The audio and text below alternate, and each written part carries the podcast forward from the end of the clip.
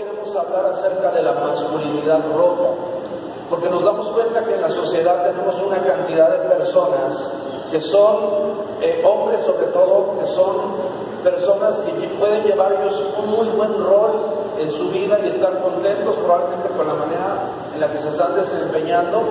Sin embargo, estar causando daño a la gente que, que los rodea, puede ser la esposa, puede ser los hijos. Eh, la semana pasada tuve la oportunidad de acudir a una reunión.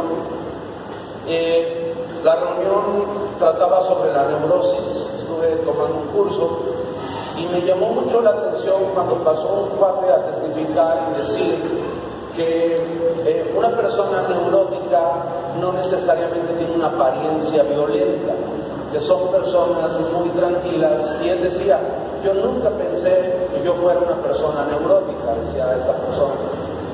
Decía, yo pensaba que los neuróticos siempre andaban enojados y siempre andaban así, agresivos. Dice, yo dije, no, yo no soy así, me río mucho, la paso bien con mis amigos, creo que me llevo bien con mis hijos. Dice, pero lo que me llevó a buscar ayuda fue que, aunque yo amo mucho a mi hijo, un día lo descubrimos que se estaba drogando. Y entonces cuando quisimos hablar con él, fue como abrir una puerta a un lugar desconocido porque le llamamos la atención. Yo como padre quise imponer mi autoridad, llegar desde la autoridad y no desde el amor. Y le dije, oye, ¿por qué te estás drogando? Nosotros aquí no te hemos dado ese ejemplo. Y dice, y fue encontrarme con una bomba, porque mi hijo explotó y en ese momento me dijo, pues estoy harto de tus infidelidades. Yo te he visto cuando te vas con otras mujeres, veo tus mensajes en WhatsApp, te veo que te metes al baño para hablar mujeres, a espaldas de mi madre eres un desleal y mi madre también, que la tienes amargada y yo estoy enojado con ella, porque no cómo soporta ella vivir tantos años con un, con un tipo como tú. Dijo, ni siquiera estoy enojada con ella, enojado con él, estoy enojado con ella por sentir que vale tan poco, por aceptar en tantos años tanto maltrato de un tipo como tú. Y entonces dice que el hombre cayó de espaldas, no supo qué decir, y dice que dijo, ¿qué le pasó a mí? Y entonces dice que empezó a buscar ayuda para ayudar a su hijo y llega un grupo de ayuda y ahí le dice, vamos a ayudar a su hijo, pero primero vamos a platicar con usted. Y se dio cuenta que había sido una persona con trastornos de personalidad, entre ellos neurosis. Y que decía, pero lo que me abrió el panorama fue la drogadicción de mi hijo. Ahora, este hombre ya estaba sufriendo las consecuencias y decía él, y es que a mí nadie me enseñó a ser hombre. A veces decimos, nadie nos enseña a ser padres, pero vayamos más atrás. ¿Quién nos enseña a ser hombres? Y las veces que alguien nos enseña a ser hombres, la manera en la que nos enseñan a ser hombres es bajo un modelo paternalista, eh, sí, paternalista, no, patriarcal, perdón, siempre, patriarcal y machista. Y curiosamente, e, esa manera en la cual eh, educamos a nuestros hijos ha causado tanto daño porque patriarcal significa que el hombre se siente dueño de todo, de la casa, de los muebles, de los hijos, aún de la mujer. Por eso es que la mujer tiene que decir, ¿me das permiso ir al grupo café? Porque en la mentalidad del hombre y de la mujer, el hombre y la mujer conciben que él es su dueño y que le tiene que pedir permiso. Y cuando leemos la Biblia en Efesios capítulo 5, 25 y leemos que dice la Biblia que el hombre es cabeza de la mujer y que la mujer se debe someter al marido, lo estamos leyendo desde una mentalidad machista. Pero ese no es el concepto bíblico que nos enseña la palabra, pero ya no buscamos más porque decimos, ya ves, hasta la Biblia dice que te me tienes que sujetar. Pero dice ahí en el versículo completo, y mujeres, sométanse a sus maridos como a Cristo, pero después dice, maridos, amen a sus esposas como a sí mismos, como Cristo amó a la iglesia y explica cómo la amó. Dice que se sacrificó por ella. Entonces usted va a poder exigir eso cuando usted se esté sacrificando. Yo sé que muchos van a pensar, y sé lo que están viendo a la mente, es que yo me sacrifico, trabajo como un burro para que nada le falte, y ahí están los tenis, y ahí está el Xbox, y ahí está el celular, y ahora estoy sacando esto, y le voy a pagar la inscripción. Claro, pero esa es la responsabilidad de haber tenido hijos, no haces nada de mérito, esa es tu responsabilidad por haber tenido hijos. Claro, hijos, tenemos que valorar eso, pero papás no podemos usar nuestra responsabilidad para enseñorearnos de ellos.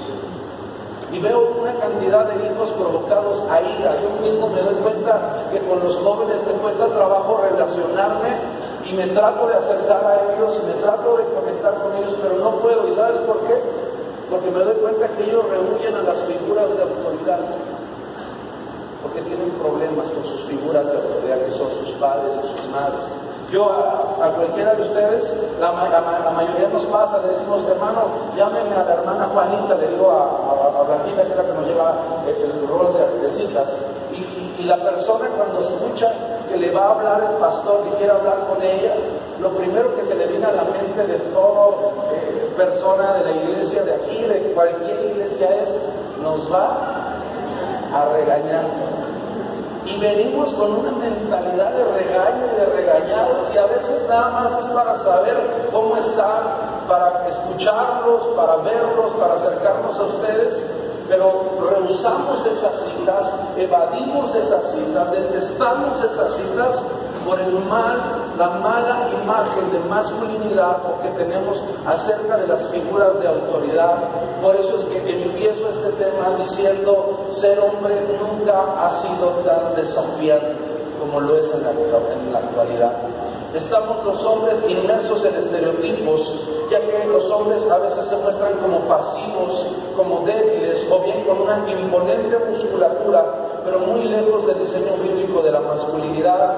Y aquellos hombres que intentan basar sus vidas en los principios de la palabra, a menudo van a encontrar una dura resistencia por la sociedad, a veces por la misma mujer o incluso la misma iglesia.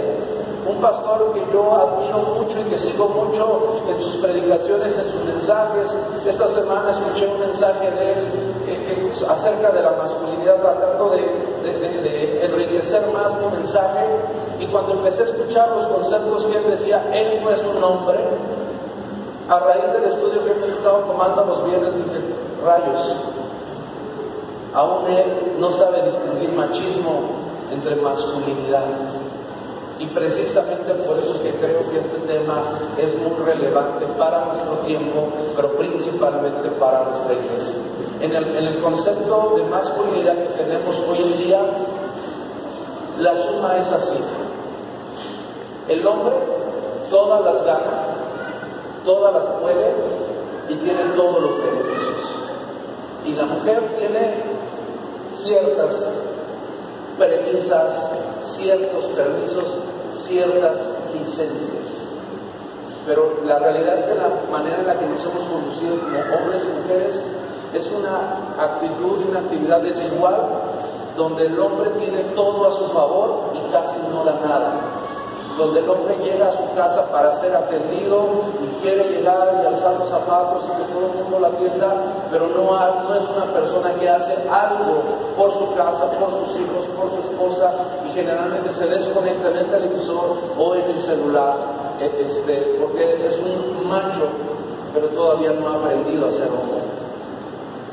Por eso que cuando el rey Salomón está por empezar eh, está muriendo su padre David. David fue un impresionante hombre, de verdad.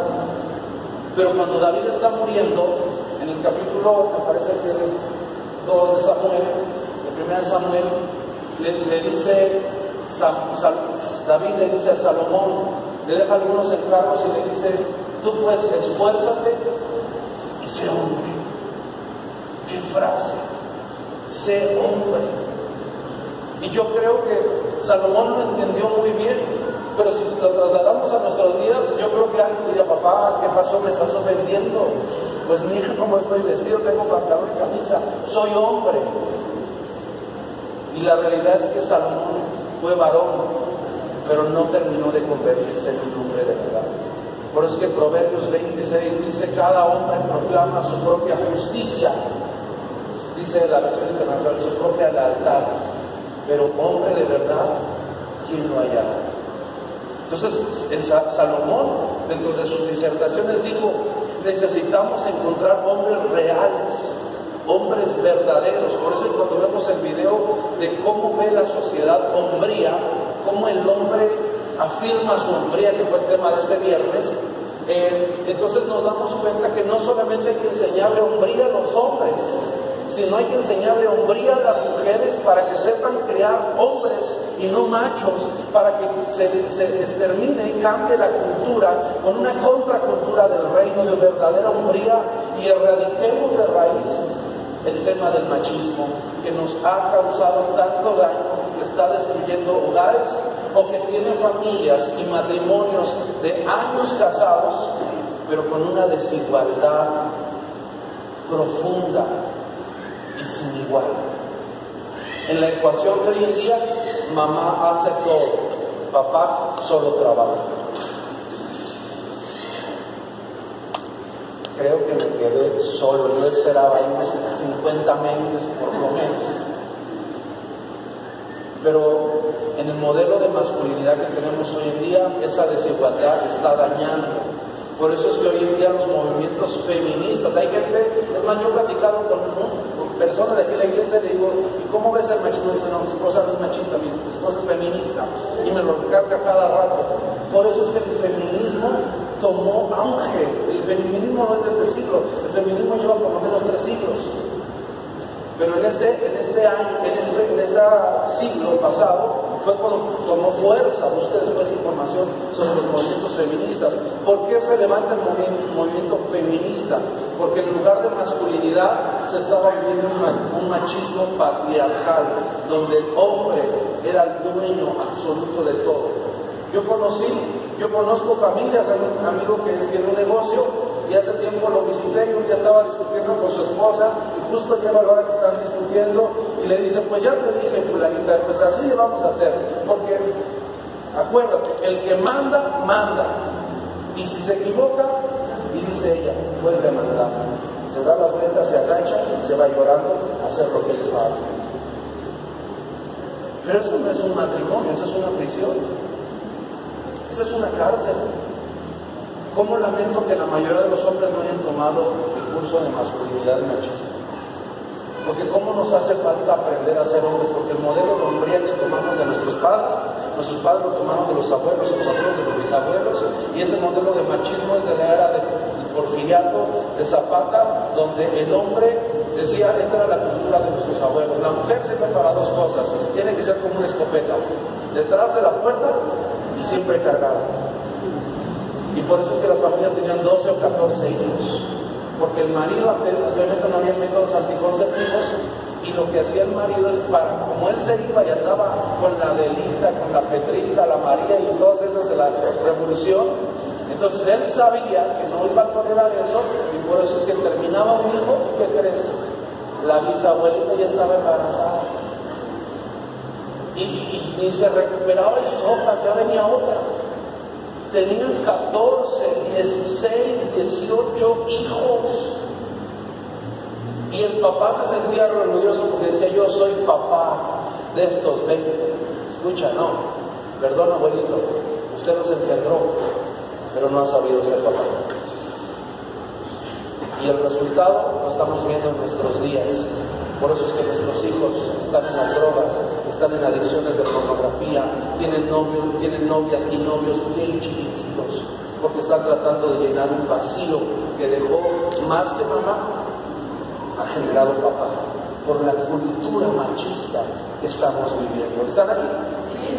Este es un mensaje, escuchen, no le voy a tirar a los hombres, no, la intención es que usted salga con cuatro o cinco chipotes no se proteja las costillas, su esposa no lo va a estar codeando tanto, porque la idea no es tirarle a los hombres, la idea es enseñarles cómo tiene que ser la masculinidad según el modelo de Dios. ¿Sabe? Desde hace algunos años los científicos e investigadores nos, alertaron sobre una crisis de la masculinidad. Esa es una palabra que hoy predomina en la sociedad, crisis de la masculinidad. Los roles masculinos están desapareciendo en el mundo actual. El feminismo ha confundido los roles antiguos. Hoy las mujeres ya no son lo que eran antes. Se ha dado cuenta, hoy el papel de la mujer ha cambiado muchísimo. La manera en la que tú eres mujer no es la manera en la que era la abuelita. Es muy diferente. La abuelita que iba a trabajar, ¿Qué iba a pensar un día trabajar? Tener coche, tener una lab, no. ¿Qué, quién, ¿En qué idea cabía que la abuelita iba a estar una tarde metida en el Facebook? Los hijos hasta las 7 de la noche apenas viendo qué les va a dar de comer. Eso no pasaba. ¿Sabes a qué horas desayunaban los abuelitos? 6, 7 de la mañana. ¿Y sabes a qué horas era el almuerzo? A la 1 de la tarde. Y no se compraban las tortillas en la tortillería. No solo se hacían a mano, se, se recogía el grano, se molía, se hacía el mal, se hacían las tortillas y tenían que ser delgaditas y grandotas porque si no era una mala mujer. Y la salsa bien marcajadita, como si estuviera en licuadora. El pollo uno no iba al Sams. El pollo andaba ahí caminando, te había visto desayunar una mañana anterior, de ahí andaba el pollo. Y el guajolote andaba ahí, en las mañanas te parabas, ibas y buscabas en la totola a ver si había algunos huevitos. Y ese era el desayuno, ya venía la señora, existían esas, esos, con esos, esas hueveras, no sé cómo se les llama, de, de hoy son forma de gallina y todo eso, y anteriormente eran de, de, palma, no recuerdo cómo se llaman, chiquihuites, algo así, ¿no? Este, y ahí estaban los huevitos de la totola, de la gallinita, rojitos, blanquitos, y, y ahí hacía desayunar y a veces la abuelita tenía que prender la leña. Entonces, claro que aunque hubiera tenido Facebook y lo hubiera sabido utilizar, no tenía tiempo. Porque la ropa se lavaba en el río. Esta semana fui a Tlaxcala y fui a un lugar, que no me acuerdo cómo se llama, Santa Cruz, no sé qué, y, me, tocó ir a un lugar donde hay cuevas, son cuevas naturales, y entré, y ahí en las cuevas son arroyos de agua, que los voy a llevar. Y ahí en los arroyos de agua, ahí se ve cómo están construidos unos lavaderos que calculan que por lo menos han de tener unos 80 años. ¿Y sabes cómo eran los lavaderos? Eran piedrotas, que nomás les ponían cemento. Y, había, y se ve que sí, sí lavaban ahí porque algunos están brillositos, brillositos, de que llegaban las señoras a lavar. Y ahí salían, y así lavaban y el agua será para el río. La gente que viene de, algún municipio, algún poblado, así es como se lavaba. Y a las 6, 7 de la noche todo el mundo estaba durmiendo. Porque al otro día a las 4 o 5 de la mañana había que levantarse para ir a trabajar. ¿Cuántos saben de lo que estoy hablando? Enséñenle a estos millennials cómo se dedican, por favor. No digo que antes era mejor que hoy, cada tiempo ha tenido su gloria, pero cada tiempo ha tenido también sus luchas. Anteriormente el marido se iba y no sabías dónde estaba. Bueno, hoy también, pero ya hay otros medios para localizarlo, ¿verdad? Pero anteriormente si se iba, aunque te llamara por teléfono, no toda la gente tenía teléfono. A veces había un teléfono para toda la calle o toda la comunidad. Entonces querías que alguien te llamara por teléfono y te tenías que esperar cerca del teléfono una, dos horas, media hora porque te iba a llamar. Y ahí veías un chorro de señoras platicando, y esperando hasta que hiciera la llamada. Juanito, no, estoy buscando donde. Ah, ahorita te lo voy a espérame. Y ahí va, Pedrito, ya está la llamada. Te llamaron antes. Y ahí estaban esperando. Y todas las personas, a esa, nadie tenía celular. Hoy en día ya no, ya no nos sabemos esperar, nadie se resiste a tener un celular porque queremos tener un celular para decir, no hijo, es que qué tal si te pasa algo y yo no sé nada. Entonces, ¿cómo le decían los abuelos que a veces 15 días, un mes, y no sabían del viejo? No sabían del chico. Era diferentemente otro tipo de vida. Pero a la vez te traía sus retos. Pero hoy es muy complicado. Porque hoy el mismo enemigo puede estar metido en tu casa, en el teléfono de tus hijos. La mentalidad y la cultura ha cambiado muchísimo quiero hablar hoy sobre cómo es que la masculinidad se ha roto. Eh, la teoría del hombre mandón posesivo cada vez más está cayendo. Aún ni las chicas quieren que los hombres sean así, ni los hombres quieren seguir siendo de esta manera, ni aún los chicos desean ser autoritarios. Los roles tradicionales de género están desapareciendo y hay una crisis sobre el papel del hombre en la actualidad y es ahí donde la iglesia debe marcar el rumbo a la familia. Segunda de Timoteo capítulo 1 versículo 7, vamos a ver lo que dice el... Segunda de Timoteo Segunda de Timoteo 1.7. ¿1.5? ¿Está mal? ¿Sí está? Ok. Segunda de Timoteo 1.5. Dice ahí, por, entonces por consecuencia, la cita es 1.5. Dice dice el texto, trayendo a la memoria la fe no fingida que hay en ti, la cual habitó primero en tu abuela Loida y en tu madre Eunice, y estoy seguro que en ti también. Fíjense, yo quiero que disertemos sobre este texto, porque para este tiempo son más o menos los años 70 después de Cristo. El Evangelio ya se está expandiendo en todo el mundo, ya el apóstol Pablo ya está fundando nuevas iglesias y esta es la iglesia de Éfeso, a la cual está dirigida, pero quien está pastoreando es uno de sus más fieles discípulos, al cual llama verdadero hijo en la fe, el cual es Timoteo, cuyo nombre significa el que alaba o honra a Dios, o el que ama a Dios. Eso significa Timoteo. Y Pablo le escribe a Timoteo porque Timoteo está teniendo problemas de inseguridad personal. Timoteo era una persona nerviosa, probablemente ansiosa. Timoteo era una persona con muchas dudas, con muchas inseguridades. Era una persona que una vez decía una cosa, de repente hacía otra cosa, y hacía las cosas, pero batallaba mucho para tomar decisiones porque había inseguridad en él. Por eso es que en, esta carta después le va a tener que exhortar y le va a decir, porque Dios, Timoteo, no te ha dado un espíritu de cobardía. ¿Qué significa eso? Que no solo Timoteo a veces se comportaba eh, erráticamente, sino una de las características de la personalidad de Timoteo es que era una persona muy tímida, muy temerosa. Pablo le dice, cobarde. Y Pablo le está diciendo, ese no eres tú, así te comportas, pero así no eres tú. El Espíritu de Dios está en ti. Dice, y Él no te ha puesto esa cobardía, Él te ha dado poder, amor y dominio propio. Y, Pablo después exhorta al joven Timoteo porque aún ya siendo pastor, Pablo notaba que tenía actitudes de, inseguridad, actitudes que, dañaban su ministerio y dañaban a la iglesia que él pastorea. Esto es muy relevante porque uno podría, podría pensar que cuando uno ya llega a ser pastor, uno ya tiene todas las respuestas y tiene el tanque lleno y nada más lejos de la verdad que eso. No es cierto.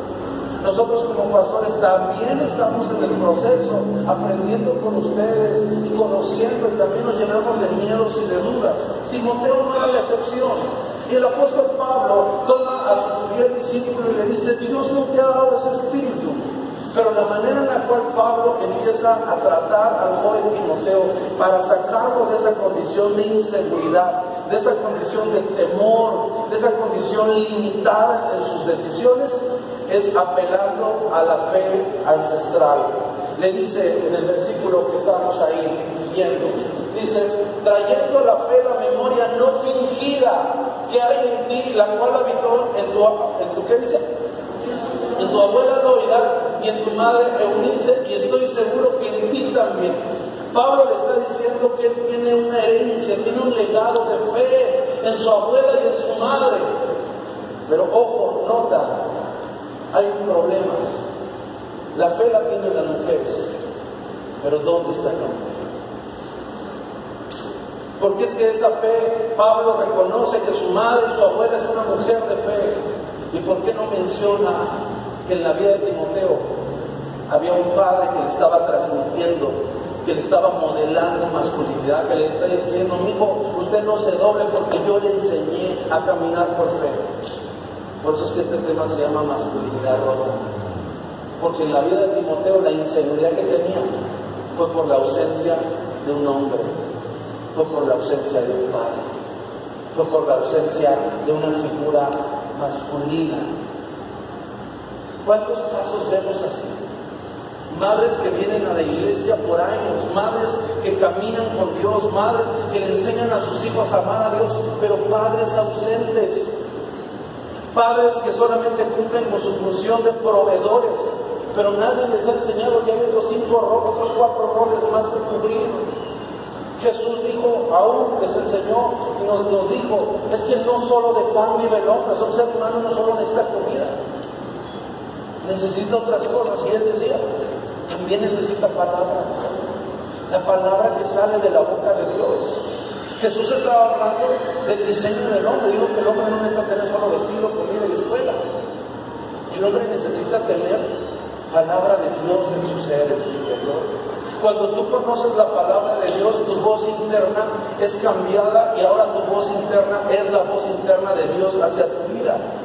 ¿Te has dado cuenta que constantemente tenemos una voz que nos habla dentro, que es nuestra propia voz?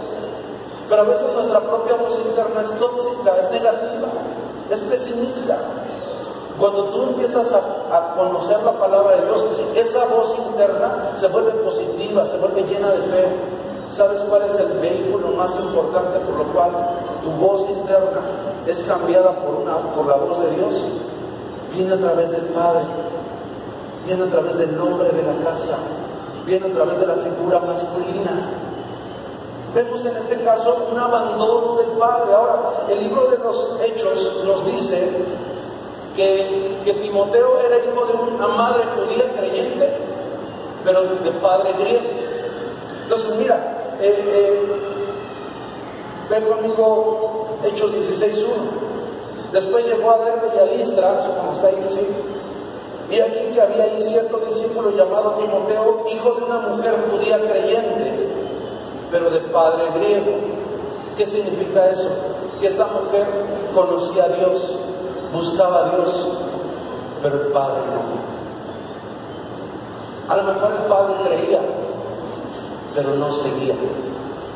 A lo mejor el padre sí creía en Dios. ¿Cuántos padres tenemos en la casa que creen en Dios, pero no siguen a Dios?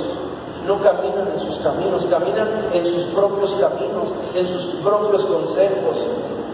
No se dan cuenta que son ellos dioses para ellos mismos. Ellos mismos se rinden cuentas, ellos mismos saben cuánto ganan, a dónde están, pero no le dan cuenta a nadie.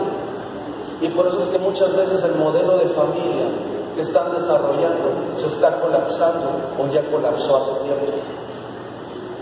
¿Sabes? Tuve la oportunidad de platicar esta semana con una de mis primas, ella es abogada, y estuve platicando también con una persona con la que estoy tomando clases, él es eh, eh, terapista. Y, y estaba dando una clase y decía ¿sabes que hoy en día se ha cambiado mucho la, gente que asiste a, consulta terapéutica, digo, porque anteriormente siete de cada diez de mis pacientes eran mujeres que se venían a quejar de lo que hacían los hombres, de lo que le hacían las infidelidades y todo eso. Dice, pero desde hace unos años cambió. ¿Sabes ahora a quién tengo más en mi consultorio? Son hombres que vienen a quejarse y vienen a llorar de lo que le están haciendo las mujeres porque ya lo engañó, porque ya lo dejó, porque ya no lo quiere ver en su vida, porque ya no lo deja ver a sus hijos, porque ya no quiere que se acerque, ya tiene una restricción judicial, porque se cansó. Y me decía mi, mi prima, la, licenciada, estaba, me decía, se estaba platicando en la mesa y decía, eh, ella, de otro tema, pero decía, ¿sabes quiénes son las personas que más están conmigo? Son hombres que ahora van a demandar porque su mujer ahora los ataca, ahora los demanda, dice, ahora se cambió el rol. Ahora la pregunta es, ¿por qué la mujer se volvió así? Porque tenemos una masculinidad rota. Porque tenemos un falso concepto de masculinidad y se cansó del abuso, se cansó del maltrato, se cansó de las infidelidades, se cansó de quedarse esperando en casa hasta que él se digna levantarse pararse a ver si quieren salir a pasear. Se cansó, de, se cansó de estar esperando a que se despierte para que les dé 100 pesos y compren huevo y cena, porque no dan dinero, siempre lo quiere tener en la bolsa. La mujer no sabe cuánto gana y no tiene por qué saber, dicen ellos, es que se lo gasta todo. Y está bien, pero si no das gasto, y esa es una cultura de desventaja. Y eso no es el modelo bíblico. ¿Por qué? Porque aunque la mujer es judía y quiere, y quiere buscar a Dios, en el caso de Timoteo, pero hay un problema. Papá es griego. Y muchos de nosotros tenemos papás griegos, papás que no caminan con Dios, papás que no buscan a Dios, papás que creen, que saben que existen, pero no le han rendido su vida. Y por eso es que vemos el resultado en, en Timoteo. Se cree que cuando Timoteo ya está pastoreando Éfeso, tenía aproximadamente de 33 a 40 años. ¿Alguien tiene 40 años? Si nadie tiene, pues entonces me voy a bajar. Entonces yo soy más o menos alguien así como yo, que a los 40 años todavía sigue sintiendo inseguridades de adolescente. ¿Cuál es la causa? Porque tenía una madre judía, pero un padre griego. Había una masculinidad rota. Cuando el hombre no busca de Dios, va a engendrar hijos inseguros y con tendencias a adicciones. Mi esposa y yo tuvimos una crisis y en una ocasión consideré dejar mi casa. ¿Cómo pastor? Usted. No en una ocasión, en varias, pero de una que me acuerdo. y yo me acuerdo que estaba yo bien decidido a no continuar con el matrimonio. Y estaba orando, y estaba triste, y estaba lamentando mucho algunas cosas que yo sabía que podían suceder si yo tomaba esa decisión. Y me puse a orar a Dios. Y orando a Dios, una de las cosas que Dios me hizo considerar fue esto, me trajo un pensamiento pensando en eso. Que si mis hijos cometían un error, se metían en las drogas, dañaban su matrimonio, abandonaban a sus hijos, o, les pasaba un peligro, alguien los asaltaba o los maltrataba, yo no iba a poder vivir con la idea de que yo pude haberlos defendido si hubiera permanecido en mi lugar, hubiera aprendido a ser lo suficientemente hombre. Yo no me hubiera podido perdonar que tuve el poder para cuidarlos y protegerlos y por mi egoísmo o por las peleas o discusiones abandoné mi posición abandoné mi lugar. Y Dios me hizo ver esto y dije, yo no podría. Yo no podría regresarles a mis hijos la misma, el mismo plato de sopa que a mí me sirvieron, el mismo abandono para yo sufrir. Y entonces Dios me hizo recapacitar y entendí que como hombre tenía que desarrollar una verdadera hombría. Pero algunos tenemos un padre griego un padre que no busca de Dios, que no quiere rendirse a Dios, que no quiere nada con Dios. Hay mamás que llevan años orando, hay hijos, escúchame, escúchame por favor. Es más, a lo mejor ni siquiera termino mi tema. Pero los tengo que decir, ya se me acabó el tiempo, me quedan seis minutos, pero tengo que decir eso. Hay hijos que están naufragando en la fe porque están cansados yo los he visto llorar, los he tenido en mi oficina, hemos platicado muchas veces, están cansados de llevar orando años, años por su padre, que es griego, y no quiere cambiar. Y llegan a la conclusión, ayuné, oré, me porté bien, caminé con Dios, serví en la iglesia, hice lo bueno. Y están llegando a la conclusión, Dios no me escucha o Dios no existe.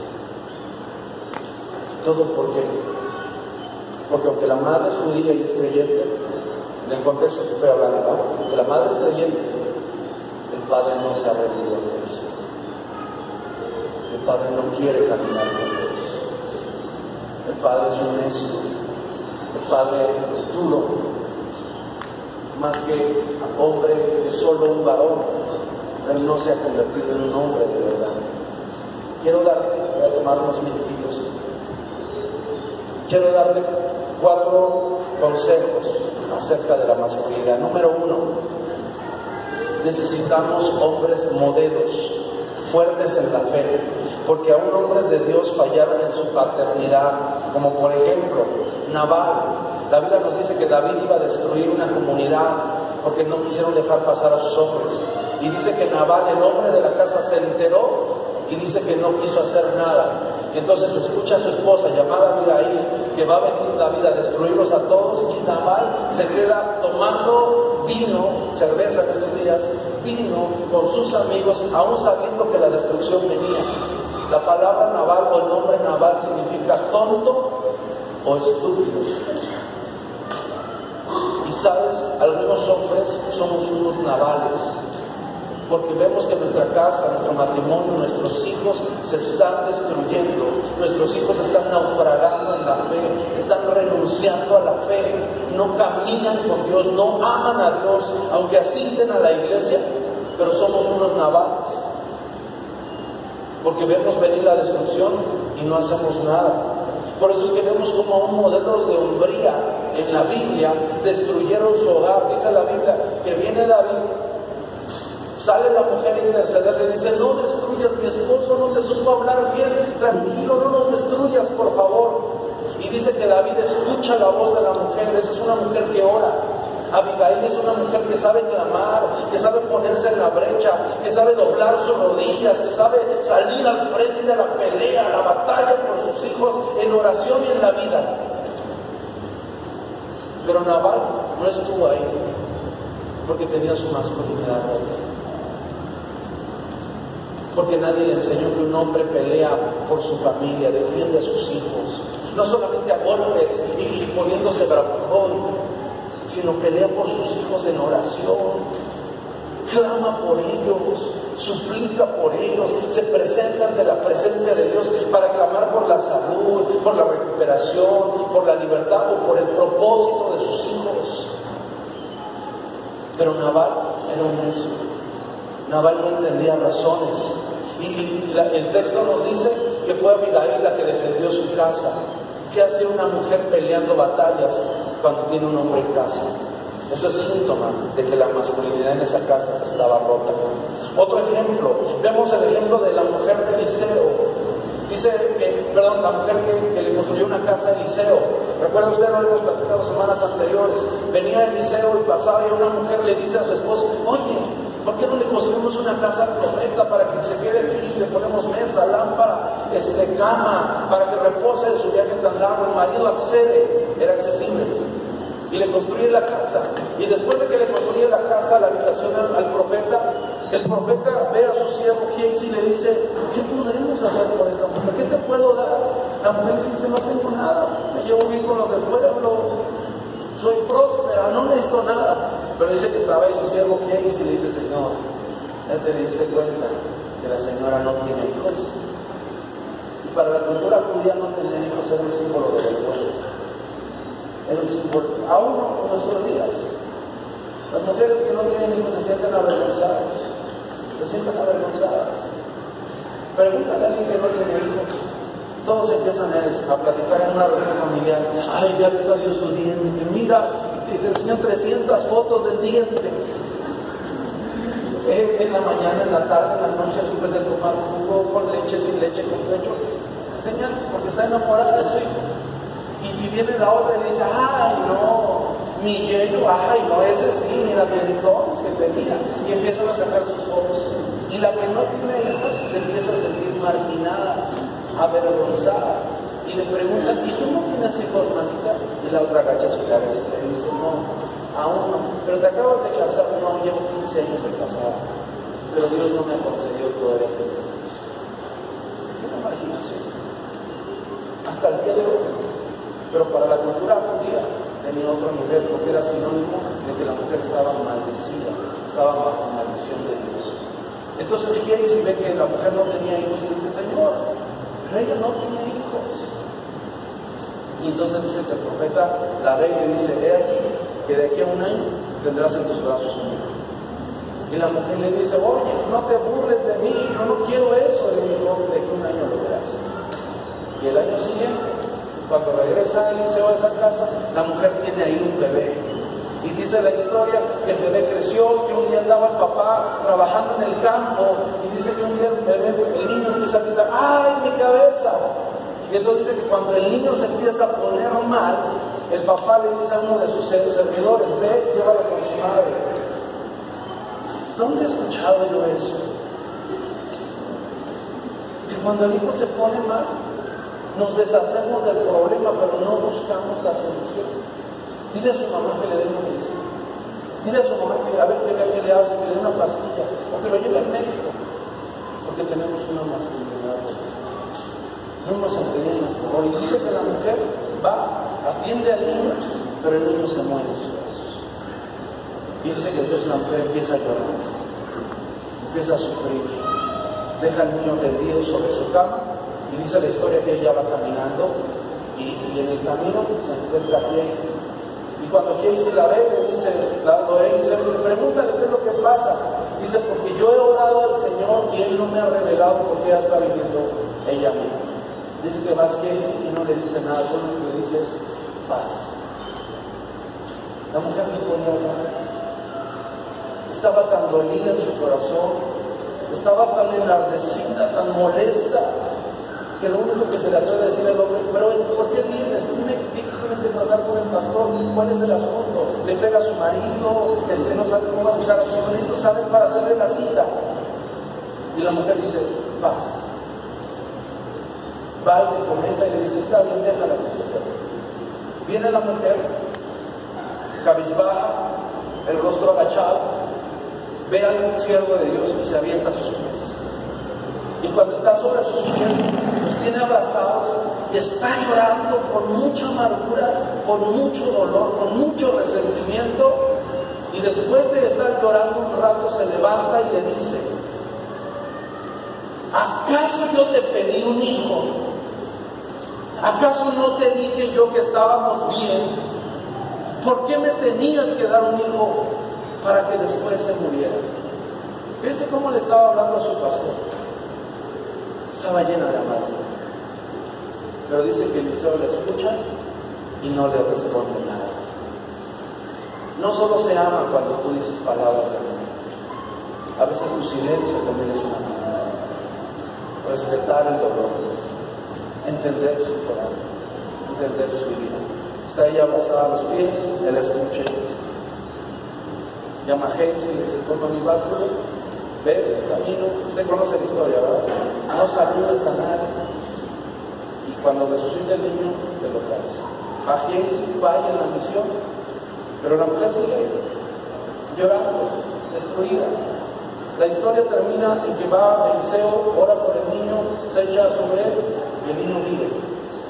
Pero en toda esta historia, usted nunca ve a. Entró un siervo extraño en la casa después entró otro y el hombre nunca se enteró de lo que estaba pasando, ni la condición de su esposa, ni la condición de su hijo. Papá, ¿qué sabes tú de tus hijos? ¿Cómo sabes si no están enfermos? Pues se ve bien, pastor. Pues, ¿Qué le pasa? Ahí anda jugando, ¿no? ¿Se lo has preguntado? ¿Le has dicho que te pasa algo? Yo te veo diferente. Yo tengo dos meses de conocer a menos. ¿Llevas tres meses viniendo a la iglesia? Como un mes. El lunes pasado me visitó. Y he estado pasando un poquito más de tiempo con él a raíz de las reuniones que tenemos.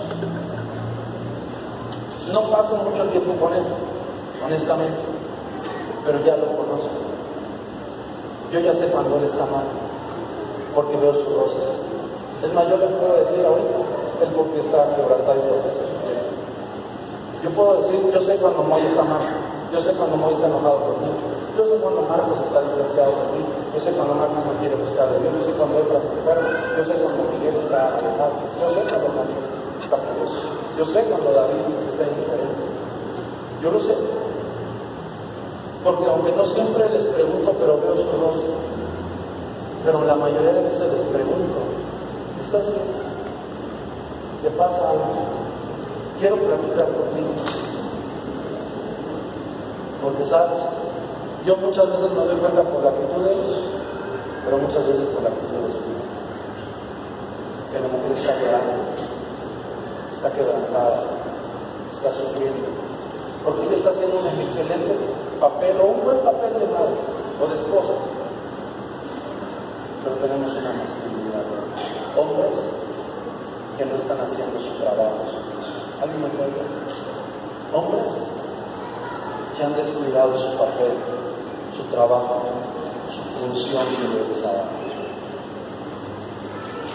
Estos son los antiejemplos, ya no me va a dar tiempo terminar el tema. El esposo de esta mujer tal vez ni siquiera se enteró que su hijo había muerto porque él estaba en el trabajo trabajando. Y yo sé que usted va a decir, pero es que, ¿para qué no me avisa? Para eso le compraron teléfono. Que me diga, yo no me involucro, no me dicen nada. Escucha así, parte de los hijos y de las esposas decirnos cuando están mal. Pero también parte de tu trabajo es estar pendiente de ellos. Hijo, veo que estás mucho tiempo encerrado en el cuarto. Vieja, no estará deprimido. Ya no visita a sus amigos. Ya veo que ya casi no juega fútbol. O está mucho tiempo en el videojuego. No tendré ya una adicción. Ay, no, viejo, ¿cómo va a ser? Mi hijo adicto, a lo mejor una adicción de drogas. A lo mejor es adicto al juego. A lo mejor se está comportando en soledad. Yo he tenido, pues no sé cómo decirlo, pero una mala experiencia de atender muchos, muchos, muchos casos de jóvenes que se quieren suicidar. Muchos. De acá y de fuera de iglesia. Y casi siempre cuando platico con ellos le digo, tú no te quieres morir. Lo que pasa es que no sabes cómo vivir. Y cuando empezamos a revisar un poquito su historia nos damos cuenta que ellos sienten un vacío. Y cuando son jóvenes, después de los 12 años, de quien más necesitan es de papá. Un papá cercano. Un papá que no sea un hombre. Un papá que juegue con ellos un papá que los estimule. Esta semana una de mis hijas se queda con, alguien de aquí de la iglesia.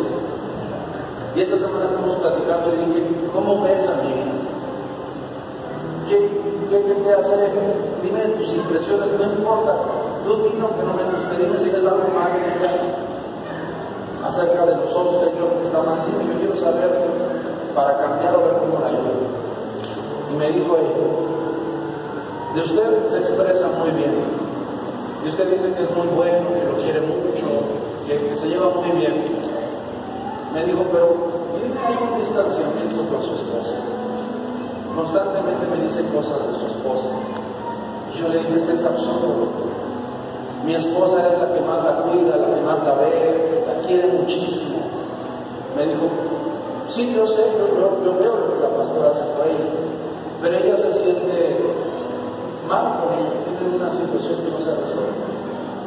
Entonces lo guardé en mi corazón y yo dije, pues yo sé que menos tú le dedica, pero ¿por qué es que de mí tiene una buena impresión de mi esposa Y entonces me puse a revisar, a pensar, a escuchar consejos, videos sobre paternidad. Y, y revisando los manuales que hemos hecho, me acordé que los hijos son de quien juega con ellos. Y yo dije, ¿por qué es que mi hija está sana en sus relaciones conmigo? ¿Y por qué no con mi esposa? Y entonces entendí. Dije, es que yo cuando llego me pongo a, jugar con ellos, les hago maldades, los molesto, juego luchas con ellos, hago cosas así. Y mi esposa, aunque siempre los está cuidando, pero ha descuidado esta parte, jugar con ellos. Si tú tienes hijos adolescentes, les agradece les des todo lo necesario. Pero sabes, el hijo se siente desconectado de ti cuando no juegas con ellos. Porque para un adolescente, sobre todo para un ellos traducen amor con juego, con tiempo, con plática. No se trata solo de verlos crecer y mandarlos a la escuela. Se trata de hacerse accesibles a ellos. Se trata de que te pongas la capa de Superman de barro vuelvas otra vez Se trata de restaurar esa masculinidad. Yo sé que tú dices que vengo bien cansado y tengo muchos problemas y muchas cuentas que pagar. Sí, todos las tenemos. Pero cuando tú veas a tus hijos librados de las drogas, que no tienes que irlos a buscar a las 12 a 1 de la mañana al antro, que no tienes que estar temiendo encontrar condones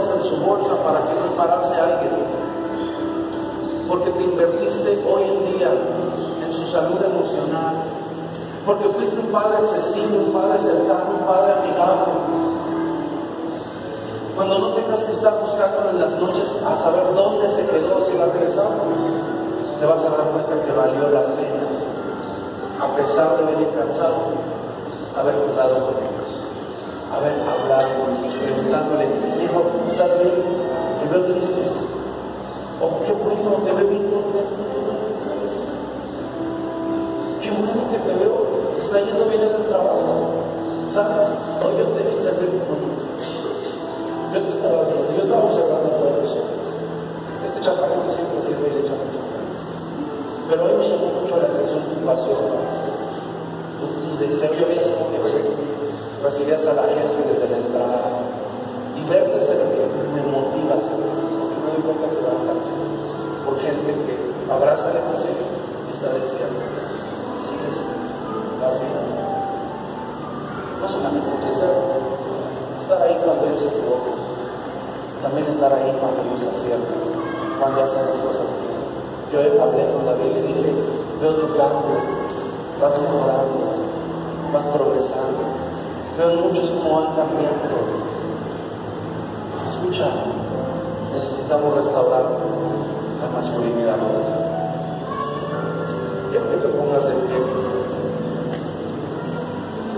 No, me quedé en la introducción de mi mensaje.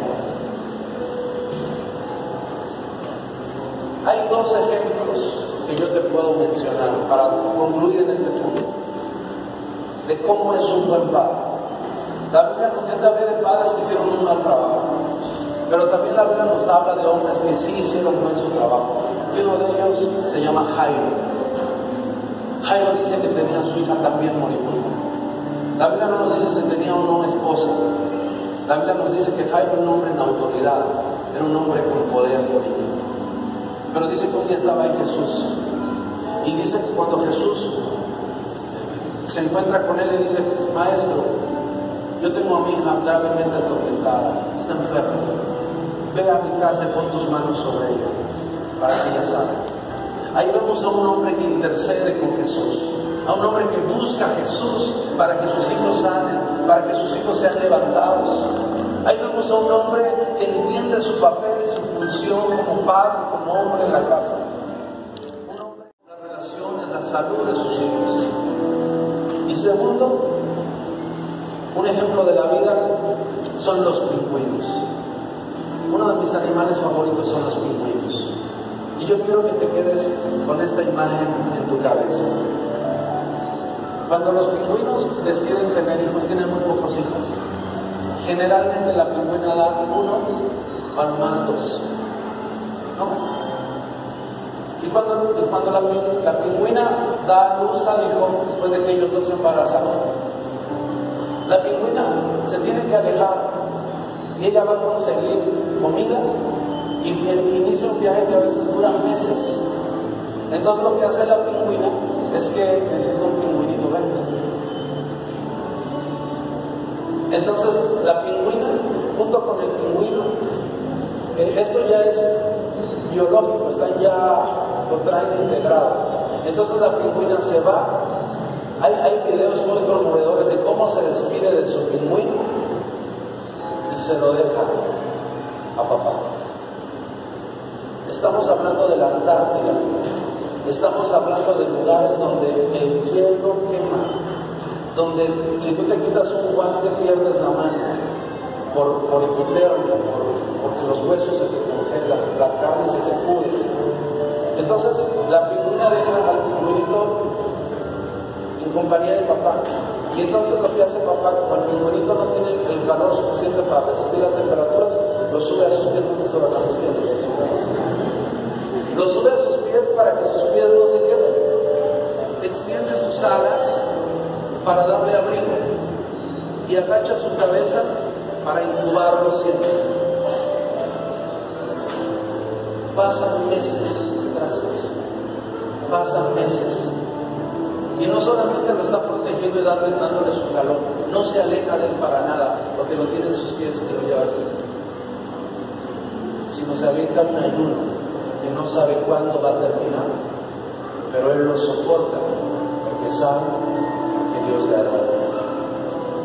Y hoy en día necesitamos padres convivos. Padres que más que dan la vida y la semilla para que crezcan. Padres que pongan la espalda. Padres que pongan sus pies para que ellos se suban. Padres que extiendan sus alas en cobertura y en amor. Padres que estén dispuestos a morir si es necesario, como Cristo lo hizo por ellos. Padres que los tengan cercanos a su corazón, que los tengan tan cercanos que ellos escuchen su voz y no tengan que pegar un grito y no tengan que pegar un manazo para que los hijos quieran obedecerlos. Más que machos, más que varones, necesitamos padres pingüinos que tomen su responsabilidad y que tomen a sus hijos en sus brazos y en sus manos y los hagan sentir especiales para ellos y son especiales para Dios. Mi pregunta es, por ahí pedí un video. ¿Serás tú ese hombre? ¿Serás tú ese padre que vas a prepararte y vas a hacer, vas a meterte con Dios para tener que transmitirle a tu hijo? Cuando tú me digas, quiero ponerles un video y con este video quiero que nos despidamos. Hoy, hoy no pude avanzar mucho en mi tema, pero te quiero dar algunos puntos. Necesitamos hombres modelos. La masculinidad que tenemos hoy no es la correcta. Y tercero, ser hombre nunca ha sido tan